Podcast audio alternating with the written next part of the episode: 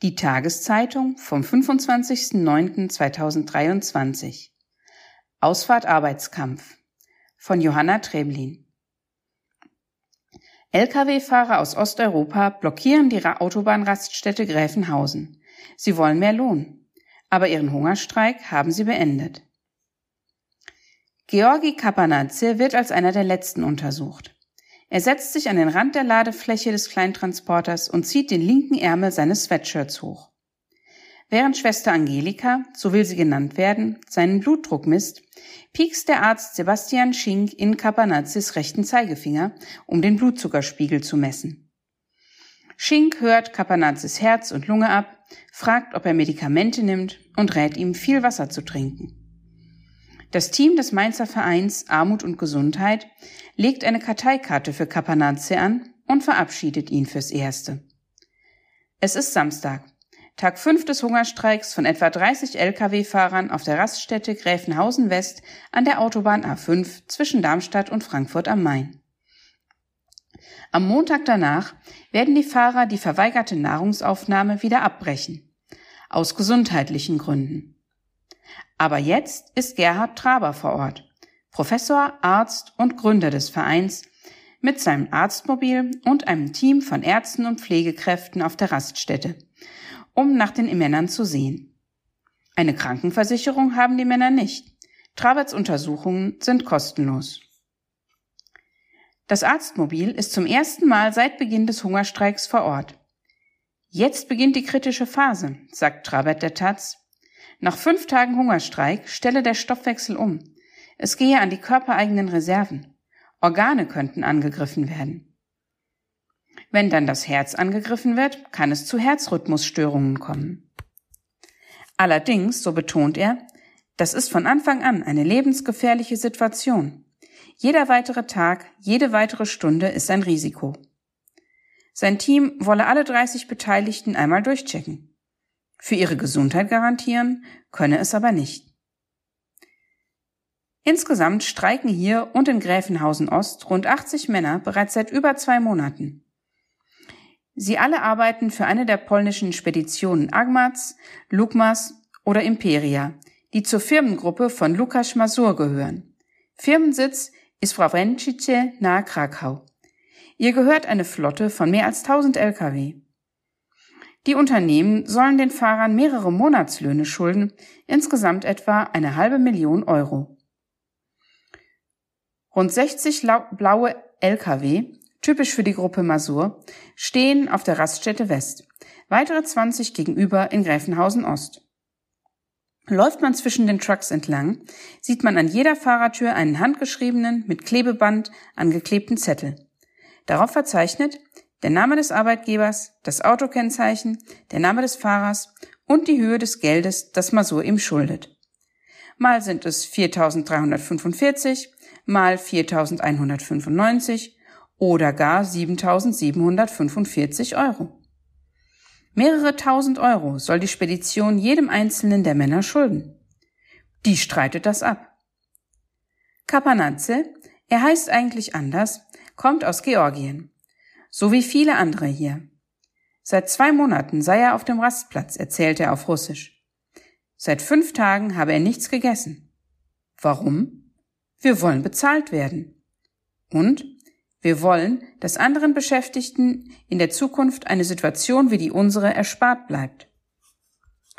Dann dankt er noch Deutschland für die Hilfe, die die Männer hier im Land bisher erfahren haben.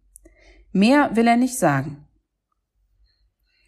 Es ist bereits der zweite Streik von Lkw-Fahrern der Firmengruppe Masur in Gräfenhausen. Auch im März und April hatten sich auf der Raststätte rund 60 Trucker eingefunden, weil sie mehrere Monate lang keinen Lohn erhalten hatten. Warum ausgerechnet Gräfenhausen? Zufall. Der erste Trucker war gerade auf der A5 unterwegs, als es ihm reichte. Zu lange hatte er kein Geld gesehen. Der Protest machte die Runde in Chats und Foren, in denen sich Lkw-Fahrer austauschen. Immer mehr Trucker, die das gleiche Schicksal teilten, kamen dazu. Nach ein paar Wochen besuchte Lukas Masur persönlich Gräfenhausen und brachte einen Schlägertrupp mit, der die Streikenden bedrohte. Seit dem Vorfall ermittelt die Staatsanwaltschaft Darmstadt unter anderem wegen besonders schweren Landfriedensbruchs, Körperverletzung und Störung einer Versammlung gegen Masur und seine Männer. Masur selbst wurde kurzzeitig festgenommen, dann aber wieder freigelassen. Und schließlich zahlte er doch. 300.000 Euro. Entscheidend war offenbar der Druck eines Unternehmens, das auf seine Ware wartete und mit Vertragsstrafe drohte, sollten die entsprechenden Lkw nicht ihren Weg zum Ziel fortsetzen. Gräfenhausen wurde zum Symbol für Lkw-Fahrer des Widerstands und des Siegs. Doch auch danach zahlte Masur offenbar Fahrern ihren Lohn nicht voll aus. Und so gingen am 18. Juli wieder Trucker in Streik. Zunächst waren es vier. Wo? Natürlich in Gräfenhausen, wo zuvor ein Sieg errungen war. In Chatgruppen ver ver verbreitete sich die Kunde von Gräfenhausen 2, sodass bald fast 150 Wagen die Parkplätze in West und Ost belegten. Bereits wenige Tage darauf erhielten mehrere Streikende ihr Geld. Vier beladene und drei unbeladene LKWs sollen daraufhin abgefahren sein, um die Fracht auszuliefern. Bei dem kleinen Erfolg blieb es dieses Mal. Danach stellte Masur auf stur, reagierte auf Kontaktanfragen nicht mehr und wollte auch nicht mehr zahlen. Der Taz sagte eine Sprecherin der Firmengruppe am Freitag, das Unternehmen sei all seinen Verpflichtungen aus den Verträgen nachgekommen. Die Firma habe sich nichts vorzuwerfen. Von einem Streik wollte sie nichts wissen, noch weniger von einem Hungerstreik. Schließlich lägen ihr Fotos vor, auf denen die Fahrer feiern und Alkohol trinken. Wieso sich Feiern und Streik ausschließen sollten, erklärt sie nicht. Stattdessen schickte sie Fotos, eines zeigt eine Countryband und ein paar feiernde Männer. Das ist allerdings offenbar schon ein paar Wochen alt. Band und Männer sind auch auf einem Foto zu sehen, das die Beratungsstelle Faire Mobilität am 3. September auf Twitter veröffentlicht hatte. Damals sagte Anja Weirich von der Fairen Mobilität der Taz, ständig kämen abends Bands vorbei, die Solli-Konzerte spielten. Der Hungerstreik begann erst am 19. September. Die Masur-Sprecherin wies auch darauf hin, dass die polnische Arbeitsaufsichtsbehörde das Unternehmen im Juli inspiziert und bezüglich der Bezahlung der Fahrer keine Unstimmigkeiten habe feststellen können. Das stimmt einerseits, andererseits aber auch nicht. Laut Medienberichten war die Höhe der Bezahlung für die aufgeführten Arbeitsstunden zwar korrekt. Doch sollen die Trucker den Aufzeichnungen des Unternehmens zufolge nur ein paar Dutzend Stunden pro Monat gearbeitet haben. Das machte die Behörde stutzig. Sie forderte die digitalen Dateien der Fahrtenschreiber und der Fahrerkarten ein und musste feststellen, dass die Daten beschädigt waren. Dem Bericht zufolge laufen daher aktuell Verwaltungsverfahren gegen die Unternehmensgruppe. Es droht ein Bußgeld. Die Masur-Sprecherin wollte das nicht kommentieren. Eine Anfrage der Taz dazu beantwortete die polnische Arbeitsaufsichtsbehörde bis Redaktionsschluss nicht. Davlatov Izatulo, klein, dunkle Haare, trägt eine braune Teddyjacke. Es ist kalt an diesem Samstagvormittag, auf der Raststätte weht ein frischer Wind. Izatulo kommt aus Tadschikistan. Seit Februar sei er in Deutschland, erzählt der 32-Jährige der Taz. Zunächst habe er bei einem Freund in Münster gelebt und als Trainee bei Masur angefangen. Seit dem 7. Mai fahre er selbst Waren im Auftrag von Agmas. Aktuell habe er Wein geladen. Zeigen kann er die Ware nicht, der LKW sei verplombt, öffnen könne die Plane nur der Empfänger. Masur habe ab und an kleine Beträge auf Izatulos Bankkonto überwiesen, nie aber den vollen Lohn. Anfang August habe er dann mal wieder nachgehakt. Er müsse warten, hieß es. Doch Izatulo konnte nicht warten. Ich habe eine kleine Tochter, sie ist krank, wir brauchen das Geld, sagt er. Ein Freund berichtete ihm vom Streik in Gräfenhausen. Er machte sich auf den Weg. Seit dem 7. August ist er nun hier. Im Hungerstreik ist er nicht.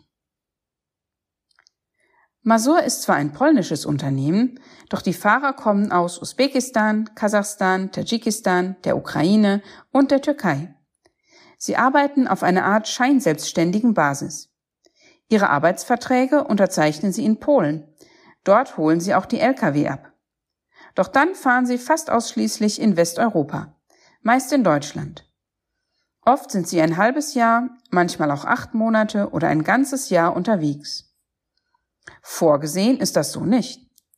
Seit 2020 müssen die Unternehmen nach der EU-Straßenverkehrsrichtlinie sicherstellen, dass die Fahrer ihre normale wöchentliche Ruhezeit außerhalb ihres Fahrzeugs verbringen können und sie für die Zeit auch bezahlen.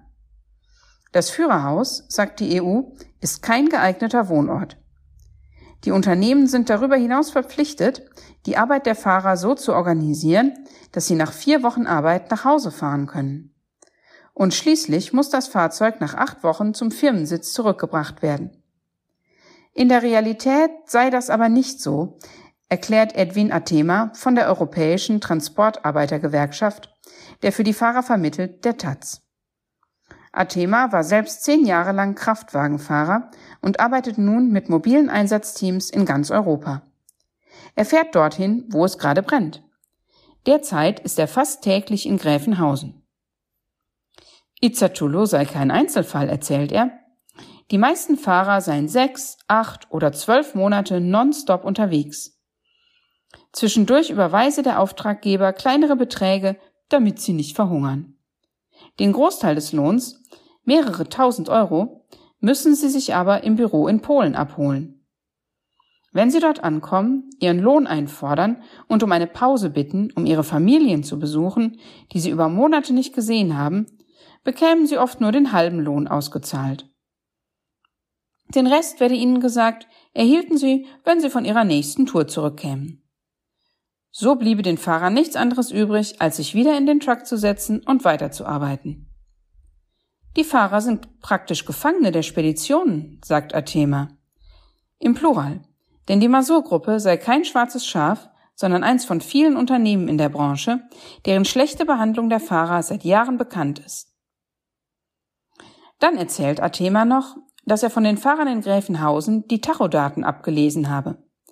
Daraus habe er berechnet, dass sie durchschnittlich de facto einen Stundenlohn von 1,45 Euro erhielten. Eigentlich stehen ihnen gemäß Mindestlohngesetz und Entsenderichtlinie die Mindestlöhne der jeweiligen Einsatzländer zu. Damit würden sie rund 2400 Euro pro Monat verdienen. Doch die Spediteure wissen das meist zu umgehen. Zum Beispiel müssen die Arbeitgeber eigentlich die Kosten für die Bezahlung von Parkplätzen, Benutzung von Toiletten, Duschen oder Unterkunft auf Rastplätzen bezahlen. Das machen sie aber in der Regel nicht oder ziehen das Geld von der Vergütung ab. Da sie fast ausschließlich nicht EU-Bürger für sich arbeiten lassen, können sie sicher sein, die wehren sich nicht, da sie ihre Rechte oft nicht kennen und Verträge unterschrieben haben, deren Sprache sie nicht verstehen. Ausbeutung von Truckern ist nicht nur in Europa, sondern auch in anderen Teilen der Welt ein Problem. In Südkorea riefen Gewerkschaften 2022 zweimal zu einem landesweiten Streik von Lkw-Fahrern aus. Rund 25.000 Trucker beteiligten sich daran. Sie protestierten damit, letztlich erfolglos, gegen die Abschaffung eines Gesetzes für die Sicherheit im Straßenverkehr.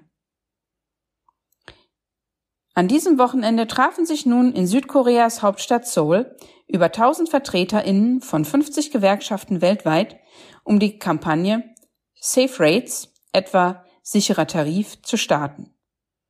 Überall auf der Welt machen niedrige Löhne und lange Arbeitszeiten Lkw-Fahrern nicht nur das Leben schwer, sondern sind auch die Ursache für ihren Tod und für Blutbäder auf unseren Straßen sagte Stephen Cotton, Generalsekretär der Internationalen Transportföderation, zum Start der Kampagne in einer Mitteilung.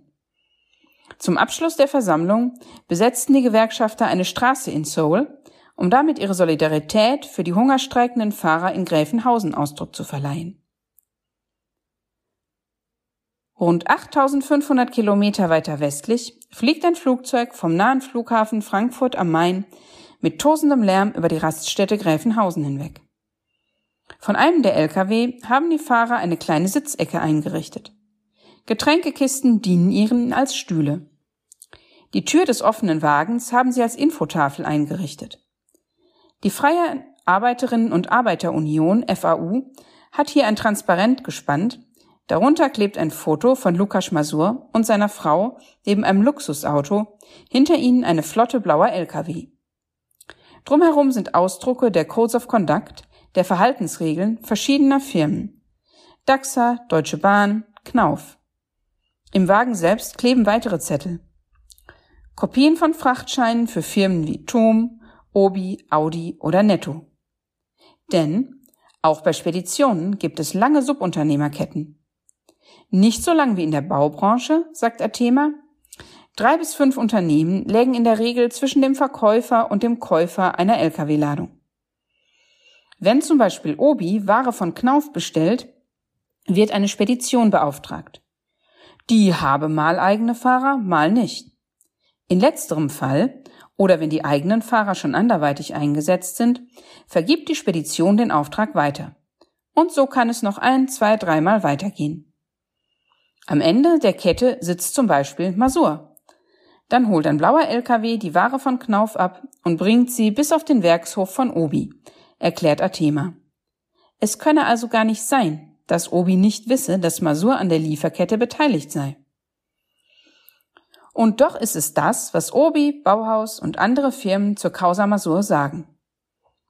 Bereits am 19. August hatten die streikenden Fahrer in Gräfenhausen Namen von Firmen und Marken öffentlich gemacht, deren Waren sie an Bord hatten.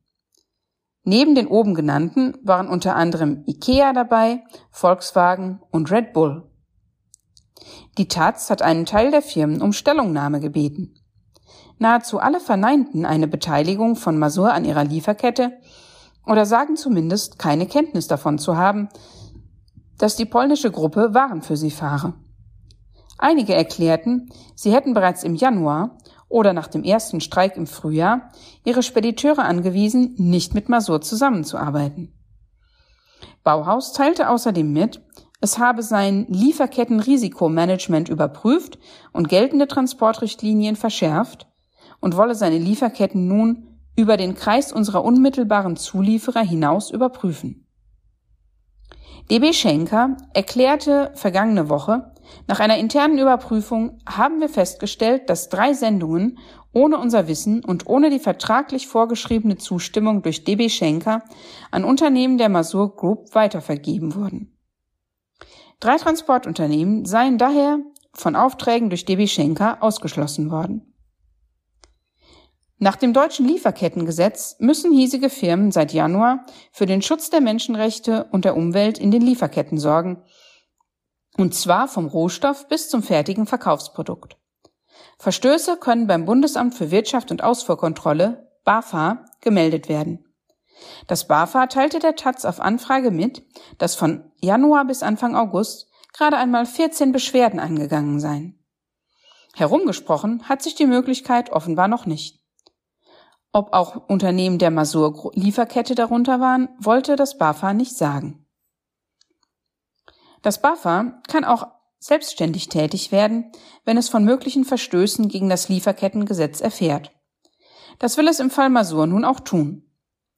Rückhalt hat es dafür von Bundesarbeitsminister Hubertus Heil, SPD.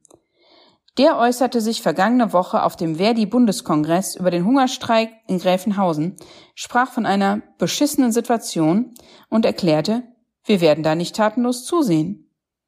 Und in der Tat. Am Montag war die BAFA vor Ort und kopierte Fahrzeugpapiere, Frachtscheine etc. Heil appellierte an die deutschen Großunternehmen, die Auftraggeber von Masur sind, ihre Verantwortung im Rahmen des Lieferketten-Sorgfaltspflichtsgesetzes, wie es korrekt heißt, wahrzunehmen. Die Frage von Menschenrechten ist keine Frage von Freiwilligkeit. Das BAFA werde diese Unternehmen daher einer Sonderprüfung unterziehen. Darüber hinaus habe er mit der polnischen Arbeitsministerin Kontakt aufgenommen, um sich mit ihr bezüglich des Streiks auszutauschen. Eine Anfrage der Taz an das polnische Arbeitsministerium blieb bis Redaktionsschluss unbeantwortet. Der Rastplatz Gräfenhausen West ist eigentlich für weitere Lastwagen gesperrt. Die blauen Trucks der streikenden Fahrer belegen fast den gesamten Rastplatz. Ein paar Fahrzeuge anderer Speditionen parken hier dennoch. Von einem weißen LKW zieht der Geruch von Bratkartoffeln herüber. Auf einem kleinen Platz zwischen Führerhaus und Ladefläche steht ein Gaskocher mit Bratpfanne. Das Essen ist fast fertig. Woher der Fahrer kommt? Aus der Ukraine. Ob er wisse, dass die Fahrer in den blauen LKW ein paar Meter weiter im Streik seien? Ja, das habe ich auf Facebook gelesen, sagte er auf Englisch. Agmas sei ein schlechtes Unternehmen, der Streik richtig, schließlich bekämen die Fahrer kein Geld. Ob sein Arbeitgeber besser sei? Ja, sagt er, macht mit seiner Hand aber gleichzeitig eine Geste, die nach mehr oder weniger aussieht, und lacht etwas verlegen. Auch wenn er weder seinen noch den Namen seines Arbeitgebers nennt, ist es ihm offenbar nicht geheuer, offen mit der Presse zu sprechen. Er verabschiedet sich freundlich und dreht sich um, bevor seine Kartoffeln anbrennen. Gerhard Trabert und sein Team sind fertig mit den Untersuchungen. Anschließend geht es nach Gräfenhausen Ost. Auch dort sind ein paar Männer im Hungerstreik. Die werden direkt im Lastwagen untersucht, sitzen auf einer Matratze, während das medizinische Team ihre Werte prüft. Am Ende fasst Arzt Sebastian Schink zusammen, die Männer hätten Kopfschmerzen, einen niedrigen Blutdruck und seien geschwächt, aber stabil. Zum Glück ist niemand dabei, der ins Krankenhaus muss. Zwei Tage später sieht die Situation anders aus. Die Männer brechen den Hungerstreik ab. Sie haben es gesundheitlich einfach nicht ausgehalten.